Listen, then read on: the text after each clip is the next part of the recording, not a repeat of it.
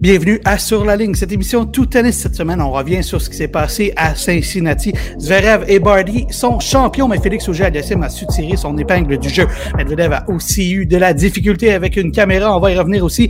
Et on annonce également les champions du concours de l'Hôtel Montville. Nicolas Richard, bonjour. Hugues Léger, bonjour. Les gars, êtes-vous prêts? Ok, oui. C'est parti.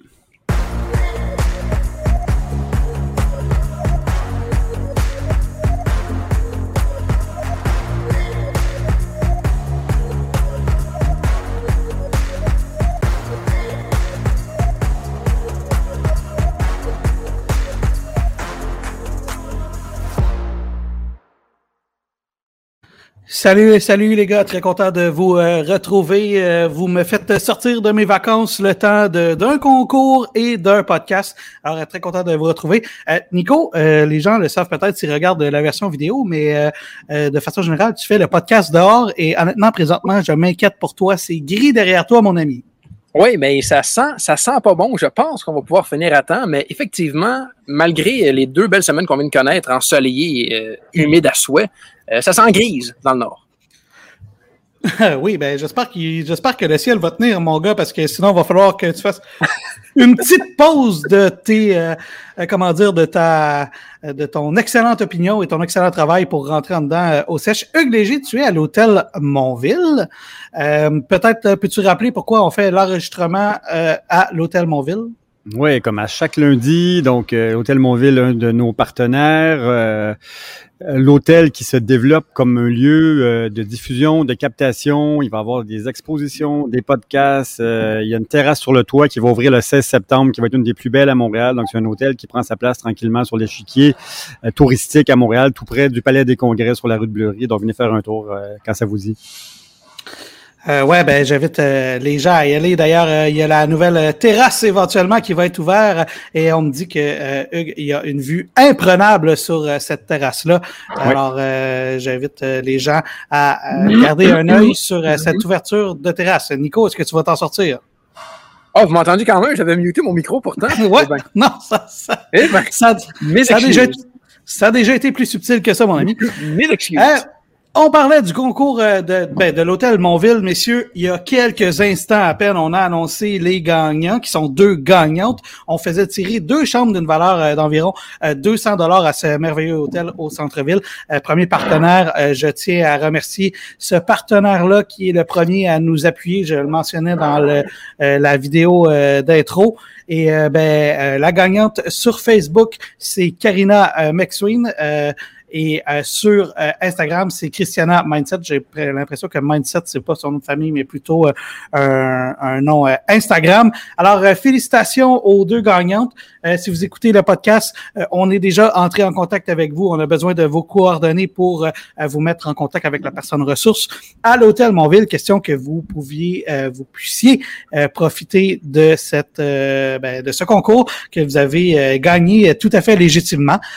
premier concours, peut-être on en refera d'autres, c'est dans les discussions, on verra. Euh, mais on est très content que euh, l'hôtel Montville nous ait permis euh, de faire ça. et messieurs, sans plus attendre, parce que oui, on organise un concours, mais aussi notre raison de vivre, c'est de parler de tennis. Et on a eu tout un tournoi. J'ai pu jeter un œil sur les résultats. Nico, t'as pensé quoi? Commentaire général sur ce tournoi à Cincinnati? Je trouve que ça augure très, très bien pour le US Open. Plus ça va, plus ça avance. Je me dis qu'on aura un sacré beau tournoi. Je reviens avec les événements marquants. En fait, le Alex Zverev qui gagne donc à Cincinnati en battant André Roublev 6-2, 6-3 en seulement 58 minutes. Cinquième titre Masters 1000 dans la carrière de Zverev. Quand même, et stats hallucinantes, les gars. Zverev a remporté 93% de ses points sur première balle. C'est hallucinant. Et aussi une autre stat qui m'a moi un peu, un peu surprise. En cinq matchs entre Zverev et Roublev, Zverev a gagné les cinq. Donc, quand même, il faut le dire aussi, j'ignorais que ces deux types-là étaient de longs amis d'enfance depuis un très, très bon moment. Ça, je l'ignorais par contre. Et donc, Zverev aussi, après l'or aux Jeux Olympiques, euh, est-il le favori pour le US Open? La question mérite d'être posée. Ouais, la question se pose certainement. Euh, commentaire général, euh, Hugues, sur ce tournoi de Cincinnati? Ouais, ben là, on a vu le, le, warm-up parfait du US Open. Les quatre premières têtes de série qui se retrouvent en demi-finale dans le carré d'as, comme il se doit, mais ça arrive pas si souvent que ça. Avec euh, Nadal et Federer out pour le reste de la saison au minimum. Djokovic qui se prépare seul, enfin, avec ses partenaires d'entraînement, mais qui se prépare dans son coin, je vais le dire comme ça, pour le US Open et terminer euh, son grand chelem. Euh, je pense qu'on a eu un bon, euh, un bon avant-goût du US Open. On espère que Medvedev s'est pas blessé trop gravement avec sa rencontre euh, fortuite avec la caméra. On va en parler un peu tout à l'heure, mais c'est un bon, un bon preview du US Open. Ce qu'on a vu Zverev quand il est en, quand il est bien concentré, il est vraiment dur à battre parce que Roublev avait quand même eu tout un, tout un parcours là. Donc très beau tournoi à Cincinnati, c'était le fun. Ouais, et tu sais, on en a parlé souvent de la relève, est-ce qu'elle est arrivée, et là, elle commence de plus en plus à prendre en main euh, euh, du côté des hommes, particulièrement du côté des femmes, c'est un peu différent, mais du côté des hommes, elle commence de plus en plus à, comment dire, on s'ennuie moins des Federer euh, et Nadal et Djokovic quand on a des performances comme comme on a eu cette semaine à Cincinnati, et ben, comme on a vu aussi Medvedev l'emporter au Canada. Mais les gars, est-ce que Zverev est votre favori? Alors on se parle pour euh, le US Open? Moi, moi c'est toujours Medvedev. Moi, je reste avec Medvedev encore. S'il est en forme, je pense que Medvedev peut, euh, a toutes les ressources pour gagner le US Open cette année. Moi, je, en tout cas, on en reparlera, mais moi, je pense que Djokovic est encore le, grand favori. Il va arriver reposé et, euh, en mission. Euh, il n'a pas perdu souvent deux fois de suite. Euh, alors, bon, je pense que c'est difficile de gager contre Djokovic en grand chelem, mais cela dit, Zverev est un champion euh, euh, potentiel légitime, Medvedev euh, tout autant. il faudrait pas exclure certains certains autres joueurs comme peut-être Tsitsipas et même Roublev. Je pense que Roublev peut avoir des chances légitimes d'aller loin de la façon dont il a il a joué cette semaine. je pense que que un gars comme Berrettini peut-être pour avoir des chances aussi, mais enfin, euh, là, on, s'éloigne et on aura la, Félix, je pense qu'il est encore. Avec mon cœur, Alex. Je pense qu'il est encore une coche euh, derrière Titi Pass Zverev et euh, sans dire qu'il va pas être là plus tôt que plus tard peut-être, mais je pense que au niveau de la constance cette année ça a été plus compliqué. Lui-même nous l'avait dit à Montréal. Alors euh, à, Toronto. C'est-à-dire, euh, alors, pour moi, il n'est pas un candidat a priori. Euh, S'il gagnait, on serait pas. Ce serait une grande surprise, mais on serait pas si surpris qu'il qu'il y arrive finalement. Enfin. On verra. Euh, ben, tu gardes, tu me parles de Félix. Parlons-en de, de, Félix Auger et Aliassim.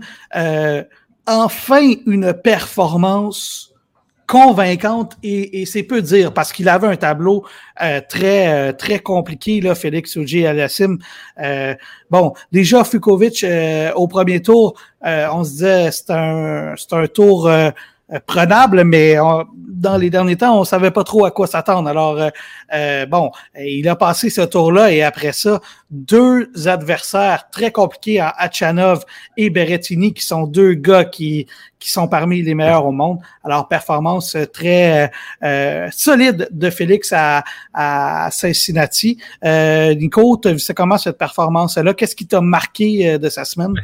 Ben, ce qui m'a marqué encore, c'est que Félix a le don de décevoir quand il faut qu'il réponde et de nous surprendre quand on ne s'attend plus à rien. C'est-à-dire qu'il y a une semaine, si tu m'avais dit Félix battra coup sur coup Fuzovic, Achanov et Berrettini, je ne t'aurais jamais cru. Et en plus qu'il se rende en 3-7 contre Titipas, je ne t'aurais jamais cru. Bravo Félix, je pense qu'on a vu au cours de cette semaine le meilleur de Félix Auger Eliassim, c'est-à-dire de performer contre les meilleurs. Écoute, on a le finaliste de Wimbledon, Achanov qui a, qui a remporté euh, à Tokyo aussi, Fuzovic qui est un excellent joueur aussi qu'on verra au cours des prochaines années assurément, et contre Tsitsipas en 3-7.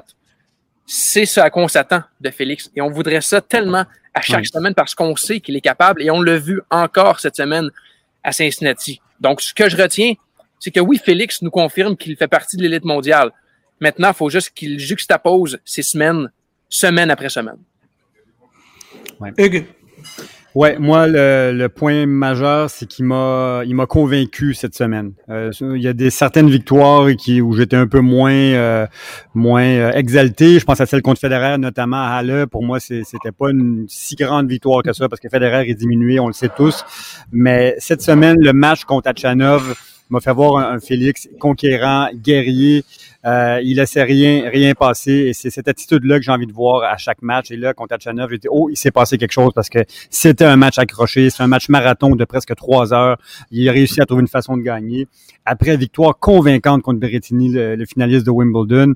Euh, et belle performance contre Tsitsipas encore de finale. C'est une semaine qui doit lui donner beaucoup, beaucoup de confiance avant l'US Open. Je pense qu'il vient de monter d'une coche, non seulement au classement parce qu'il se retrouve 15e ce matin. Bravo.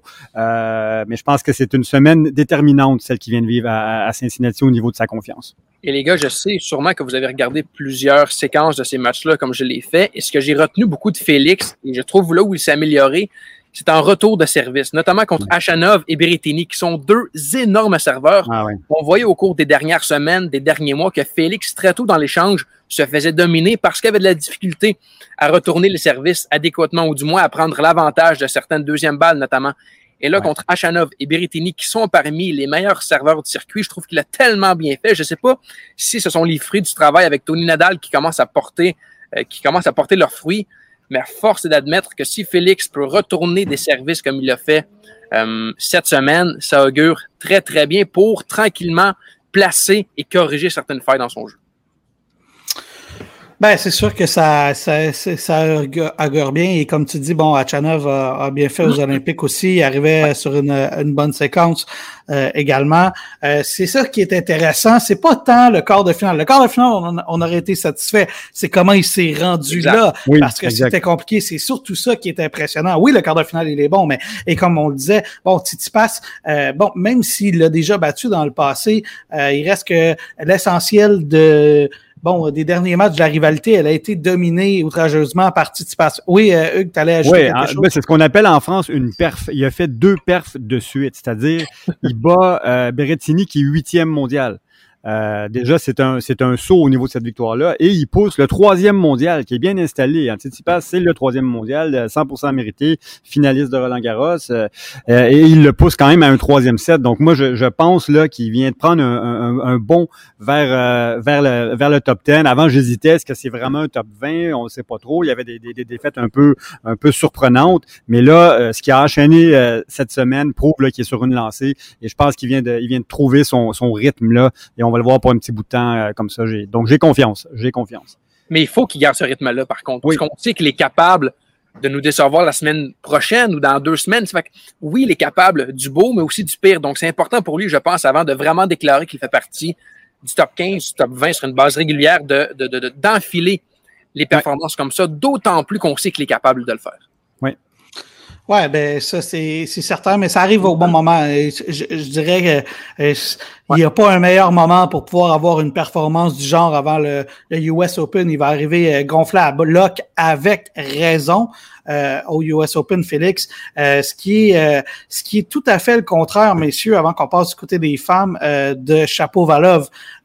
lui, c'est c'est une autre défaite et c'est compliqué depuis sa belle performance à Wimbledon. Troisième défaite de suite d'entrée, euh, oui, ça peut, ça pose des questions. Moi, j'ai vu ces amorces de match à chaque fois qui sont un peu lentes, hésitantes. Des fois, il, se replace dans, le deuxième, mais il y a quelque chose qui cloche avec euh, Dennis en ce moment. Il doit régler le problème dans les, dans les prochains dix jours s'il veut un US Open à la hauteur de son, son, son talent et son classement. Et tu parles des amorces, Hugues, je trouve ça intéressant parce qu'on sait que Chapeau, je pense que c'est Paul Rivard qui avait dit ça à notre émission, puis depuis ce temps-là, c'est une phrase qui m'a marqué. L'adversaire le plus redoutable pour Chapeau, c'est Chapeau. Ça, maintenant, c'est clair, on le sait. Mais je trouve, puis Hugues, ça vient de parler de la morse, parce que je trouve que de plus en plus, il se décourage tôt dans le match. Parfois, perd un point, deux points qu'il aurait pu gagner déjà bon. On sent les épaules qui tombent, on sent qu'il est découragé, on sent que ça va aller de l'autre côté. Rapidement, on a senti là, que Benoît Père avait en prise sur Denis très, très, très rapidement. Puis ça m'inquiète de savoir qu'un jeune comme ça, qui est pourtant tellement plein d'assurance, tellement plein de confiance, tellement plein de caractère, se décourage aussi facilement avant un, championnat majeur comme le US Open, ça m'inquiète un petit peu. Euh, ben, c'est la question que je, que, que je me pose. Toi, Hugues, est-ce que c'est inquiétant? Parce que quand on regarde ses derniers adversaires, euh, bon, euh, vite, vite Copriva à, à Stade, euh, moi, je le connais pas et je suis à peu près sûr que vous non plus, vous ne le connaissez pas. C'est un euh, tournoi qui aurait, c'est un tournoi qui n'aurait pas dû faire, Stade, en passant. Là. Il y a un petit retour sur terre battue après Wimbledon. Je sais pas pourquoi il est allé. mais bon, continuons. Ouais, mais et puis en plus, il perd contre un adversaire que euh, peut-être même en République tchèque, il n'est pas connu. Euh, Francis, Francis Tiafo, je suis prêt à lui donner une euh, un passe droit parce que euh, c'est un joueur qui peut battre n'importe qui sur le circuit. Premier tour compliqué, lucky loser euh, au Canada. Je suis prêt à lui donner un passe droit pour cela. par contre, contre Benoît Père à Cincinnati, Enfin, Benoît Père, au final, il a fait une de ses bonnes performances de ah l'année, Benoît Père, mais c'est un joueur qui, dans le contexte, Chapeau Valov aurait dû mettre dans sa petite poche, malgré tout le talent que Benoît Père a. Est-ce que je me trompe? Je pense que Benoît Père, euh, on voit un nouveau euh, Benoît Père depuis deux, depuis deux semaines. Il a quand même battu John Eisner après. Euh, c'est un grand joueur de tennis. Hein. Quand il se décide de, de, jouer à son, à son plein potentiel, Benoît Père, c'est un gars euh, qui peut battre beaucoup de, beaucoup de gars jusqu'au top 10. Mais c'est encore une fois, comme on, le répète tout le temps, pour Félix et pour Denis, ils doivent être contents. Ils doivent, ils doivent pas perdre contre des gars qui sont classés 30, 40, 50, 60 au monde en ce moment. Donc, autant pour euh, pour Tiafo que, que, pour Benoît Père, il devait trouver une solution à son niveau. Donc c'est pas c'est vraiment décevant pour ça. Cela dit, il a rencontré un Benoît Père à son meilleur. Donc euh, voilà, donc mais, je, je, peux pas lui trouver d'excuses. Pour moi, je suis très déçu qu'il enchaîne ses trois sorties au premier tour et euh, sa défaite contre Tiafo, autant contre, euh, contre Benoît Père, elles doivent passer très très mal à travers de sa gorge en ce moment. Puis encore une fois, je pense qu'il aborde mal ses matchs contre contre Tiafo qui sortait des, des qualifs comme comme le loser à Toronto. Oui, il était habitué aux conditions de vent et tout ça, mais ça, tu dois être prêt à affronter ça. Ça fait partie du tennis. Donc il y a un problème avec Denis en ce moment. Et, euh, j'espère que son coach, euh, euh Michael Yousni, euh, aborde ces points-là en ce moment avec lui et qu'il prenne les bonnes décisions pour les, prochaines semaines.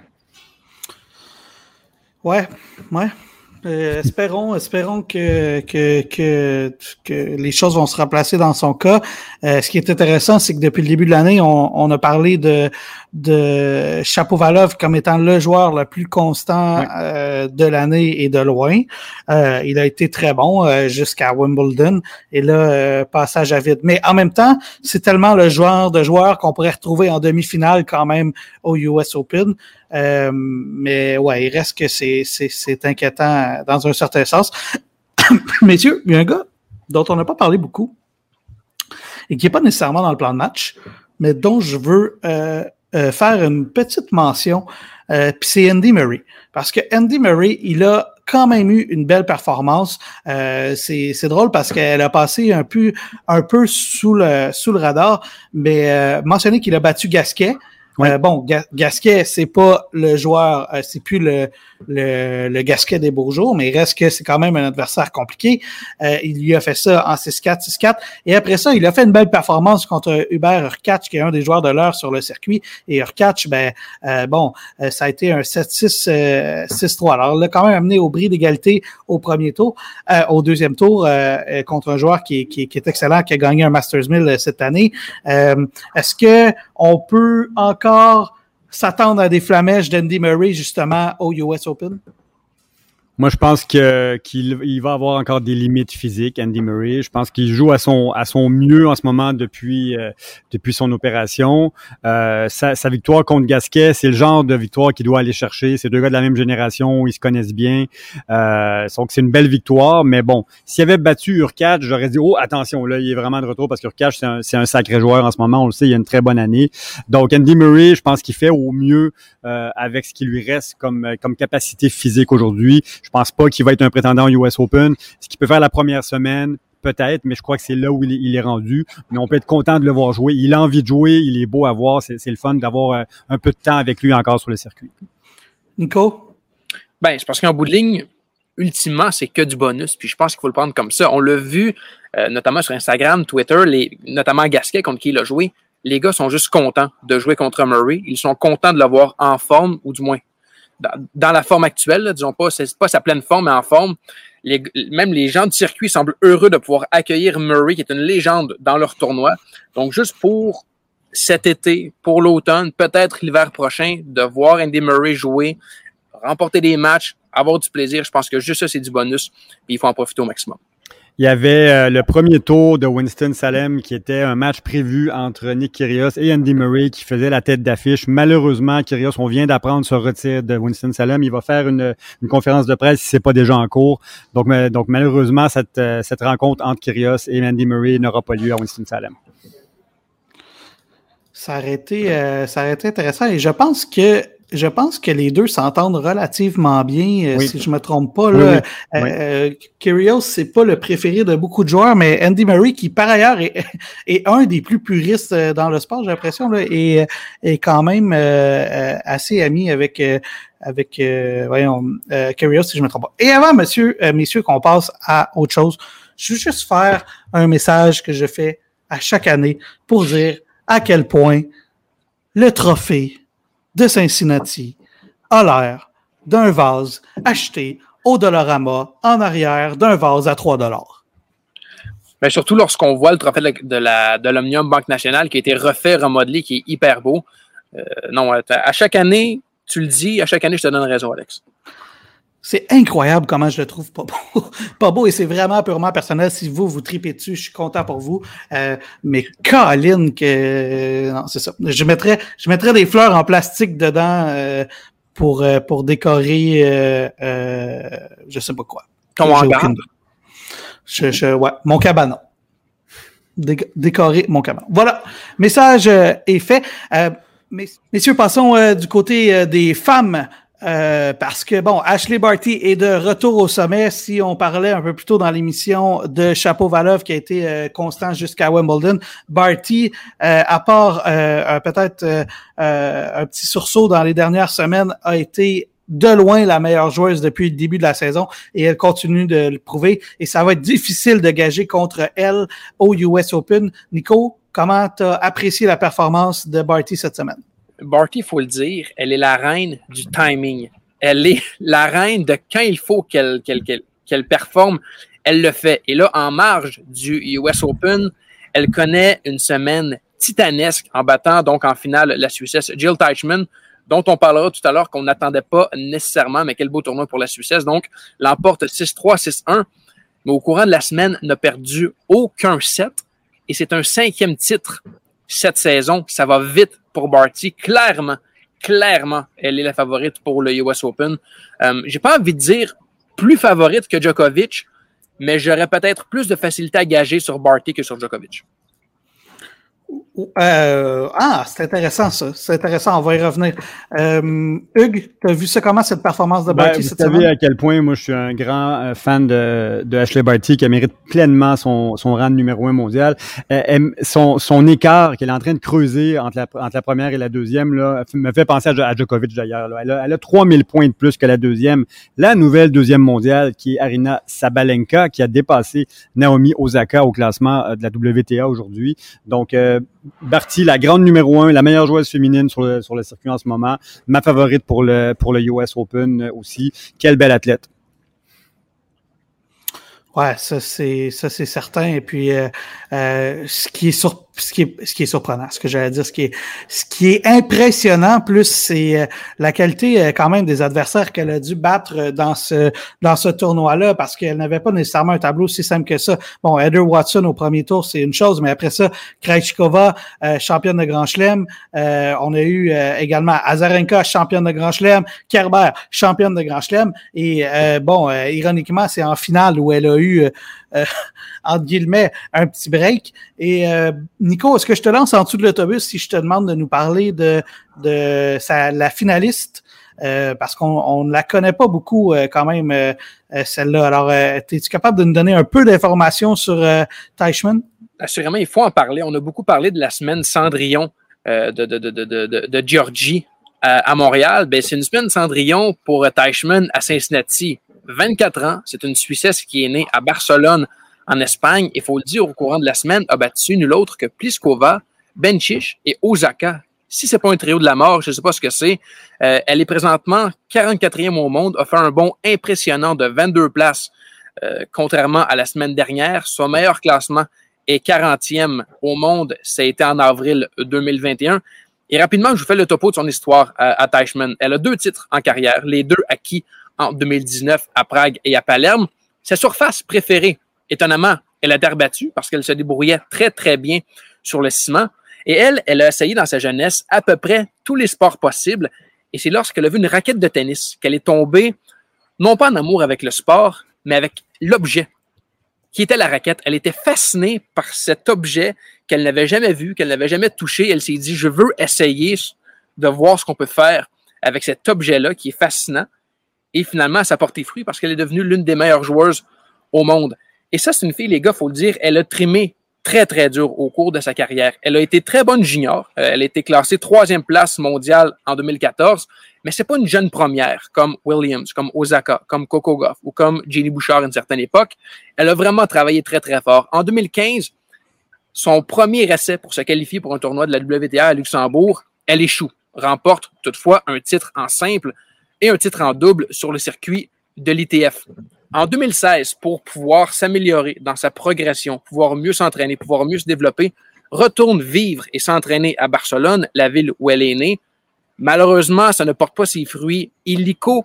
Donc, en 2016, ne parvient pas à se qualifier à quatre tournois de la WTA, quatre échecs pour elle. Toutefois, sur le circuit l'ITF, continue de bien faire avec trois victoires en simple et deux en double en 2017, se qualifie trois fois finalement pour un tournoi de la WTA, mais échoue six fois. Il hein, faut le dire, lorsque les joueurs, on en, on en parle beaucoup ici à l'émission des joueurs se classer centième, deux centièmes, faut trimer dur, faut se qualifier, c'est d'échouer, c'est de réessayer, c'est de se relever.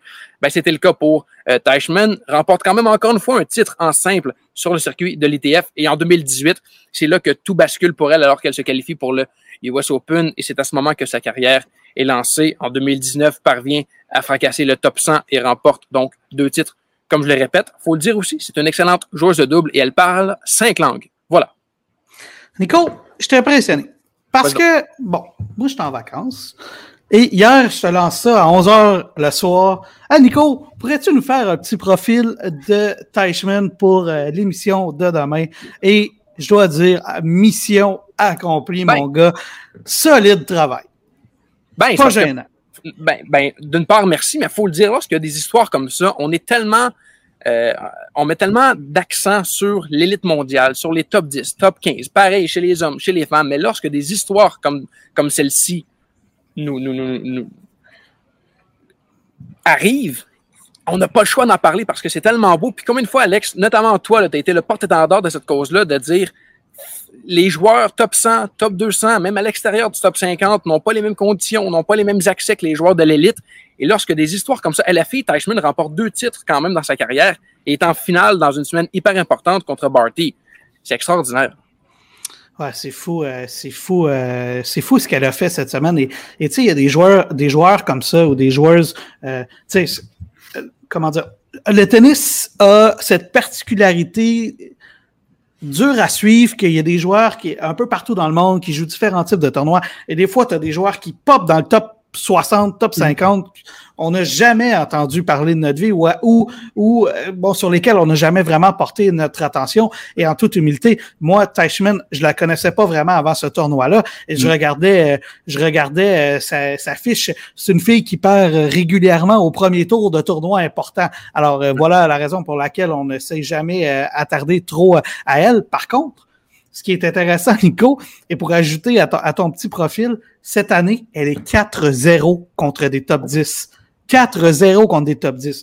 Elle jouait seulement son deuxième tournoi euh, c'était seulement la deuxième fois qu'elle rentrait dans le tableau principal euh, à Cincinnati. Alors, aussi bien dire que c'était une joueuse, là, euh, bon, principalement de tournois moins importants qu'on n'attendait pas. Alors, la performance qu'elle a fait cette semaine, c'est absolument exceptionnel. Et tu as mentionné ses adversaires qu'elle a battus cette semaine et, et c'est hallucinant. Mais c'est drôle parce que c'est un autre moment intéressant euh, pour le tennis suisse après euh, la médaille mm-hmm. olympique euh, de Benchich et là Teichmann qui, qui l'emporte. Alors c'est vraiment une belle histoire. Elle va être à surveiller. Est-ce que ce sera entre guillemets une histoire d'un soir? Teichmann On verra ou l'histoire d'un tournoi? Ah Hugues, t'as pas l'air convaincu? Toi tu penses qu'elle va elle va prendre son air d'aller?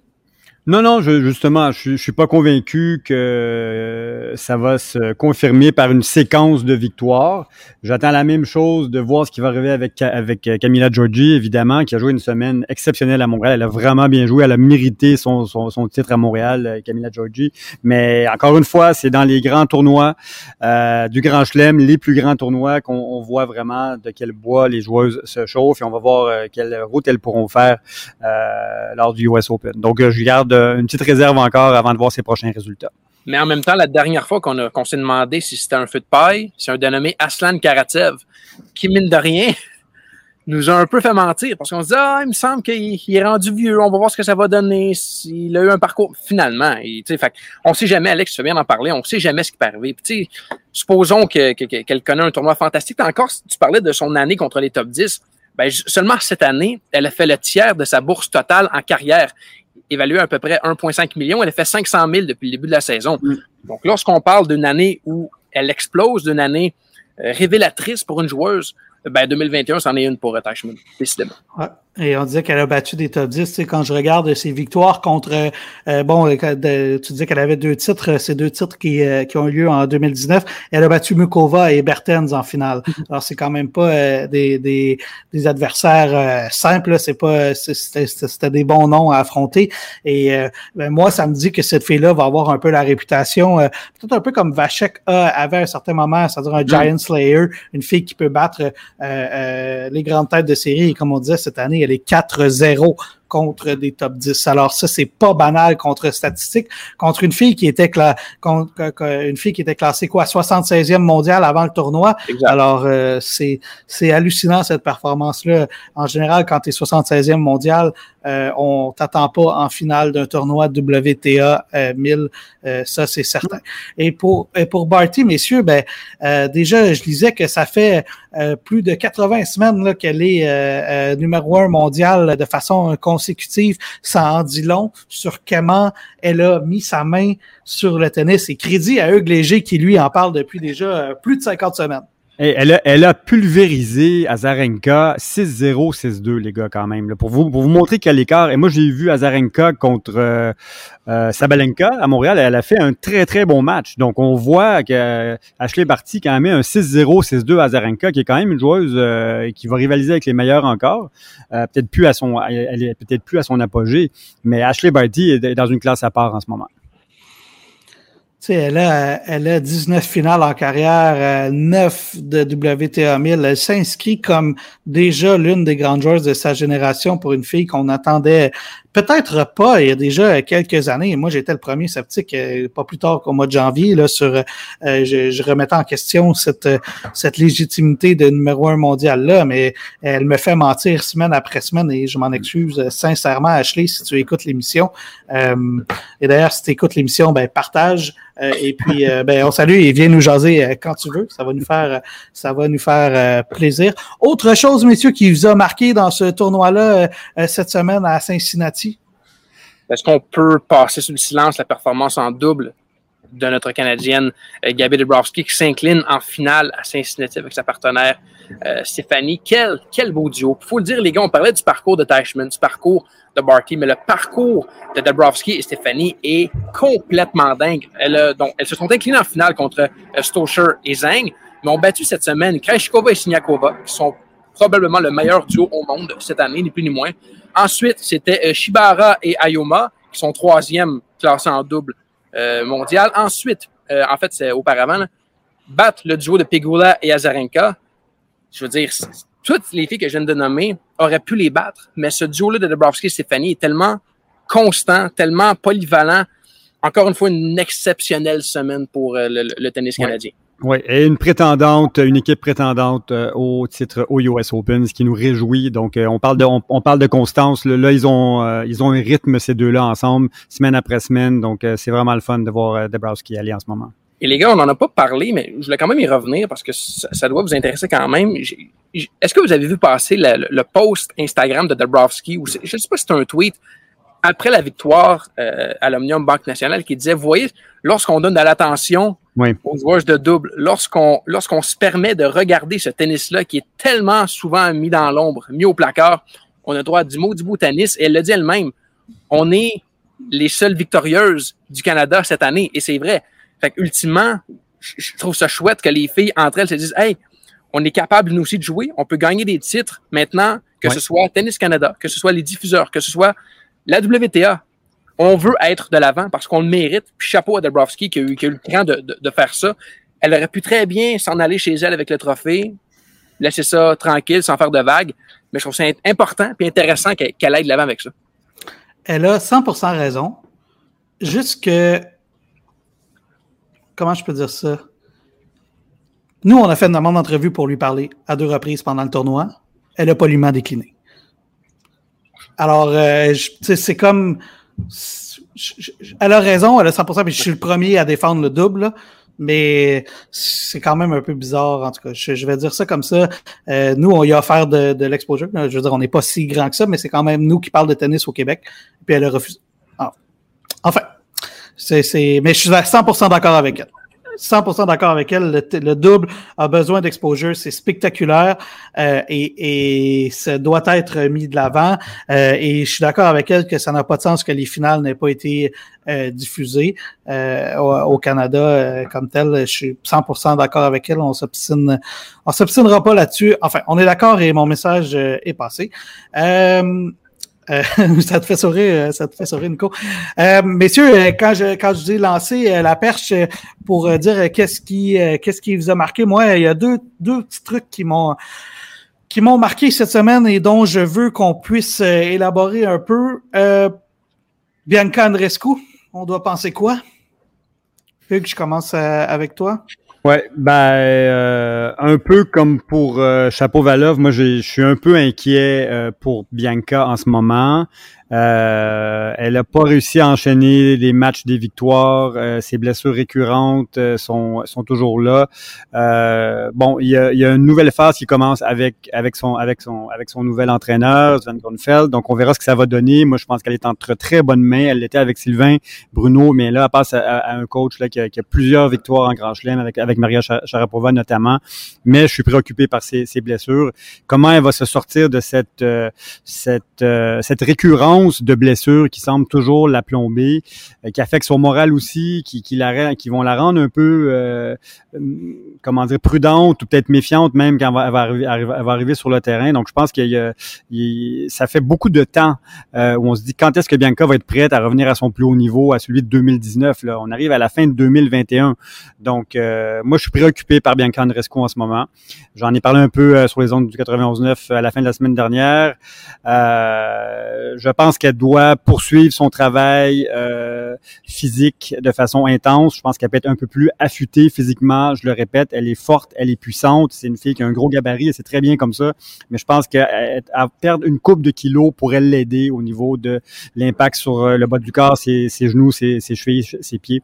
Donc, je pense qu'il y a un peu de travail à faire à ce niveau-là. Mais je suis un peu, inquiet pour Bianca en ce moment je suis à la même place que Kug, pas physiquement, mais dans ma réflexion. Et j'ai vraiment eu la réflexion ce week-end euh, en, en, en, pensant ce qu'on allait dire aujourd'hui parce que je savais qu'on allait en parler. Et je me demande si Bianca ne serait pas mieux d'imiter la technique Roger Federer, c'est-à-dire d'au lieu de faire seulement un tournoi, mm. ensuite d'amputer deux, trois tournois, de refaire un tournoi, d'amputer deux, de prendre une pause, six mois, huit mois, un reset, un mois, reset, un reset ouais. total ouais. plutôt que d'être à 75% un tournoi, se blesser. Aller au tournoi à 50% se blesser. Et donc, diminuer sa capacité à remporter des matchs. Je me demande, tu sais, je, je, je, suis pas dans son équipe, je ne connais pas sa condition complète et actuelle, mais je suis en train de me demander, parfois on a vu ça, euh, Federer, là, se retirer de l'action un an, revenir ensuite, dominer parce qu'il était rétabli à 100% avait le mmh. temps de faire le travail en amont.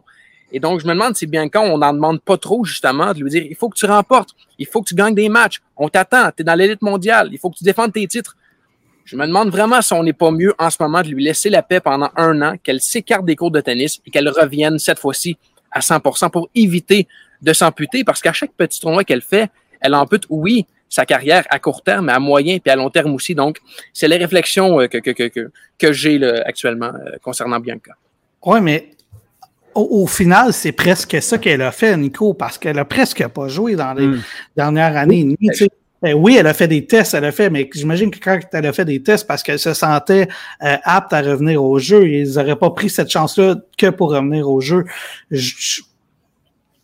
J'ai de la difficulté à voir comment elle aurait pu faire les choses différentes dans le contexte, bien honnêtement. Ben, c'est pas tant de, de, de, réparer les erreurs du passé, c'est de voir là qu'est-ce qui arrive.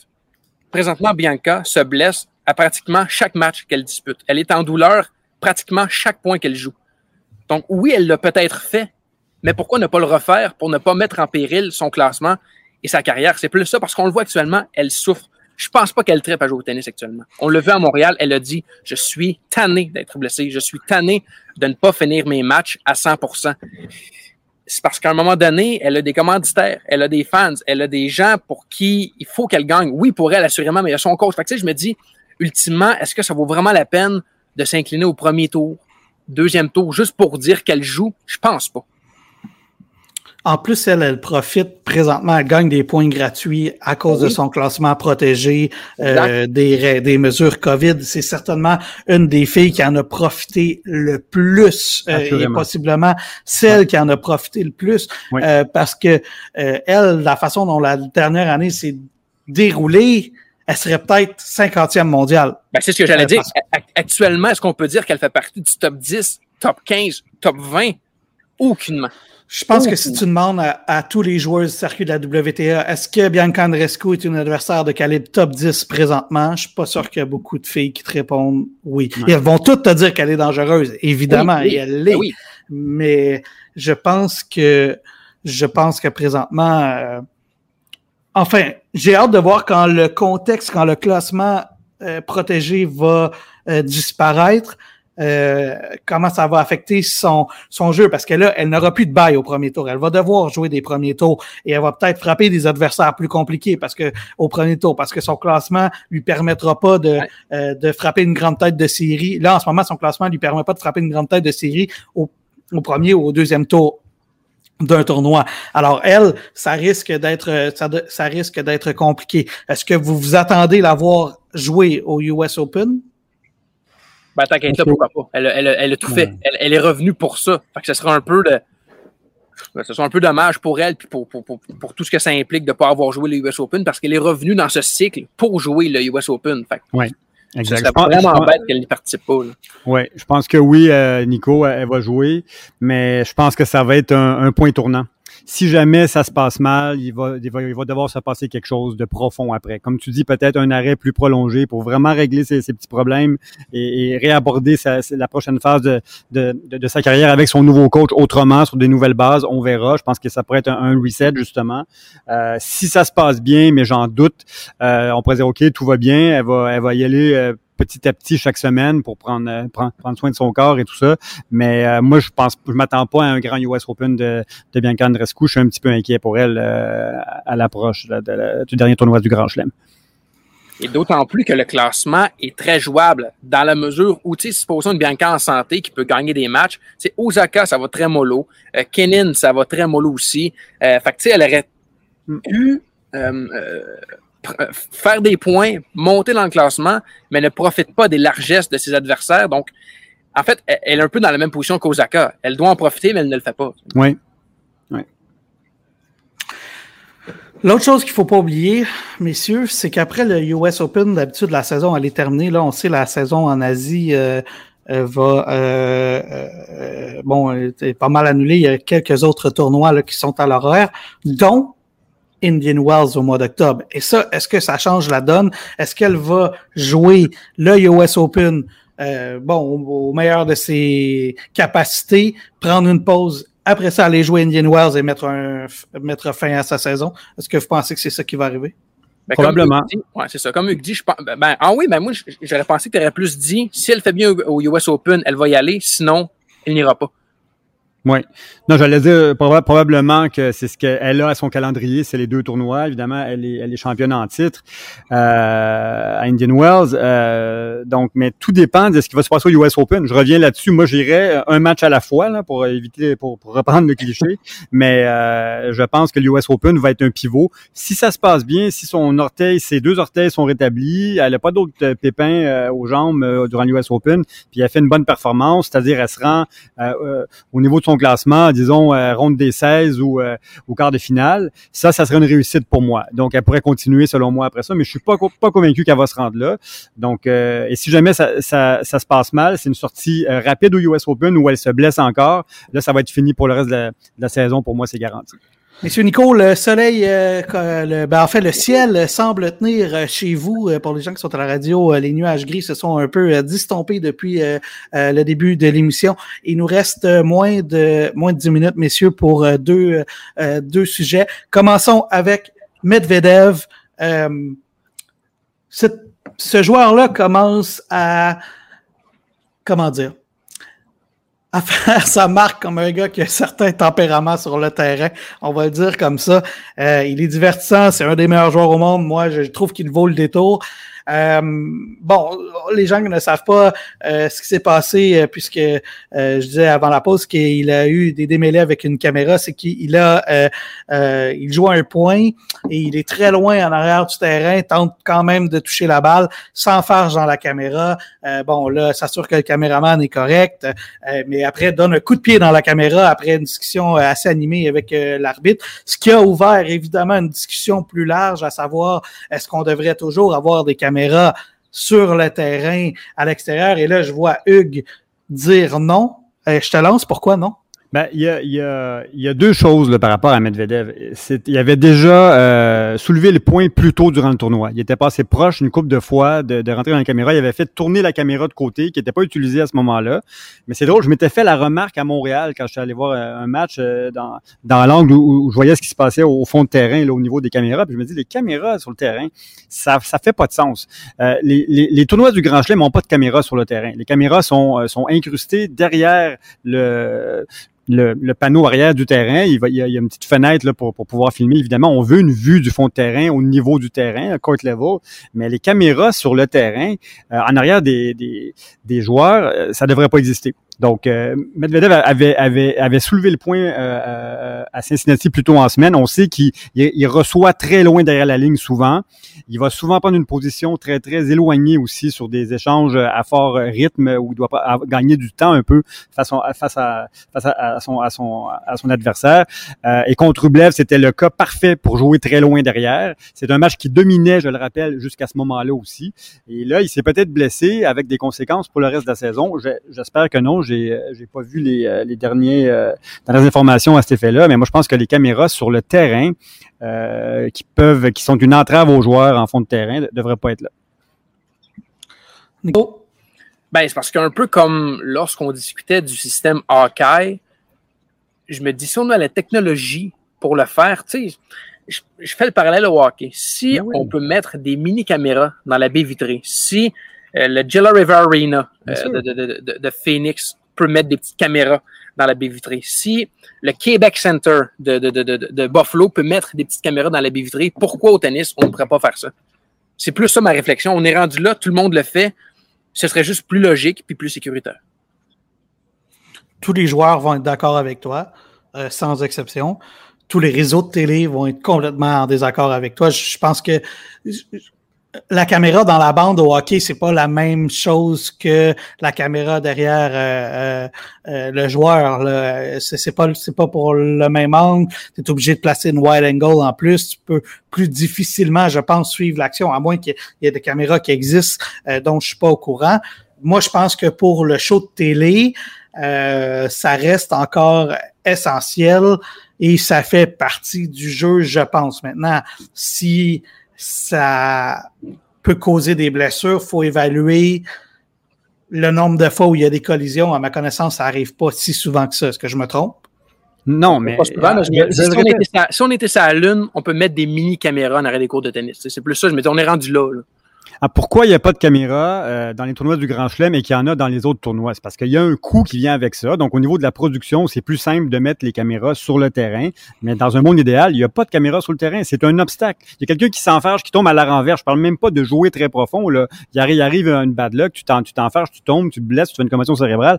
C'est un obstacle sur le terrain qui est dans l'air de jeu, en fait. Parce que la balle mm-hmm. s'en va là. Donc, oui, pour une caméra en fond de terrain, mais derrière le terrain, derrière le backboard. Exact, comme au US Open, où est-ce qu'ils sont un peu. Au Wimbledon ou à la terrasse. ouais. Exact. Ce serait une solution simple. La seule chose, c'est, bon, par exemple, si on regarde à l'Omnium Banque Nationale au Parc Jarry, ça implique quoi comme coût? de refaire le stade, parce que là, c'est littéralement, tu refais le stade, t'enlèves aussi, en tout cas, je pense que tu enlèves des bancs si tu fais ça aussi. Donc, il y a un autre coût à, ça à long terme. Alors, bon pensez-y bien pour euh, ces tournois-là. Euh, évidemment, dans le cadre de la construction d'un nouveau stade, je pense que ça pourrait devenir obligatoire. Euh, mais bon, voilà. Je, moi, je, suis un peu mitigé, plus mitigé que vous. Je comprends mm. totalement les joueurs et les athlètes. une minute sur mon fils, messieurs, avant qu'on regarde ce qui se passe la semaine prochaine. Il rejoint le club Select des 500 victoires et plus, qui est toujours dominé par mon GOAT, Roger Federer, à 1251 victoires, 1028 pour Nadal, 972 pour le peut-être nouveau GOAT Djokovic. Euh, mais il rejoint un groupe très, très sélect, là, puis il va en dépasser plusieurs. Il est au 11e rang dans les joueurs actifs à 500 victoires et plus. Tout juste derrière euh, Feliciano Lopez, Stan Wawrinka, Tommy Robredo. Il va tous les dépasser rapidement. Euh, Gaël Monfils, je voulais le souligner parce que c'est un des athlètes les plus spectaculaires, sinon le plus spectaculaire du circuit. Sliderman, pour ceux qui le, connaissent bien. Le, seul gars que je connais au monde qui peut glisser sur un terrain dur deux mètres. C'est incroyable. Donc, euh, il y a une façon de se déplacer qui est totalement euh, spectaculaire et euh, c'est vraiment un beau plateau qui vient d'atteindre. Bravo à Gaël, mon fils. Hugues, qu'est-ce qu'on suit la semaine prochaine?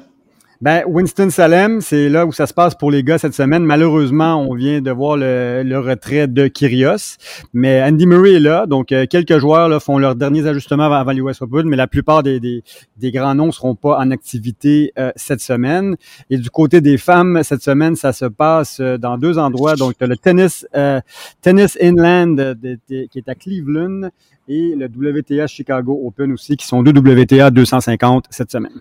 Et à Chicago, d'ailleurs, euh, il y a Françoise Abanda qui est là. Elle a passé le premier tour. Elle a battu euh, euh, Kovinic, euh, il y avait une autre Canadienne que les gens ne connaissent euh, peut-être pas, mais qui est de la même génération que Bianca, Charlotte Robiomlette, etc. Catherine Sebov, qui est là, elle a perdu elle au premier tour. Et eh ben Françoise, elle, elle attend le gagnant d'un match au moment où on, on, se parle, au moment où on fait l'enregistrement entre Diaz et Mladenovic. Mladenovic a gagné le premier set. si elle doit affronter Mladenovic au deuxième tour, ce sera un bon défi. Mais pourquoi pas l'avoir enchaîné quelques matchs dans des tournois de, de, de niveau euh, WTA. Et euh, on a vu, euh, monsieur, messieurs, du côté des hommes, Benoît Père, pas Benoît Père, mais je, laissez-moi retrouver le nom. voyons, Gilles Simon, voilà, c'est ça le nom que je cherchais. un autre français, un autre français. Gilles Simon y allait euh, de, d'une, euh, d'une déclaration euh, autodérisoire sur Twitter ce matin en disant qu'il avait remporté un match et il se demandait ce qui s'était passé. Alors voilà, à suivre le parcours de Gilles Simon cette semaine. messieurs, merci infiniment pour votre participation cette semaine. on se retrouve la semaine prochaine. Je rappelle qu'on est disponible sur Apple Podcasts, Spotify, Balado Québec. Il y a toutes sortes d'entrevues aussi disponibles en plus du podcast euh, euh, hebdomadaire. Euh, et félicitations une fois de plus au gagnant du concours de l'hôtel Montville. Nico, mot de la fin.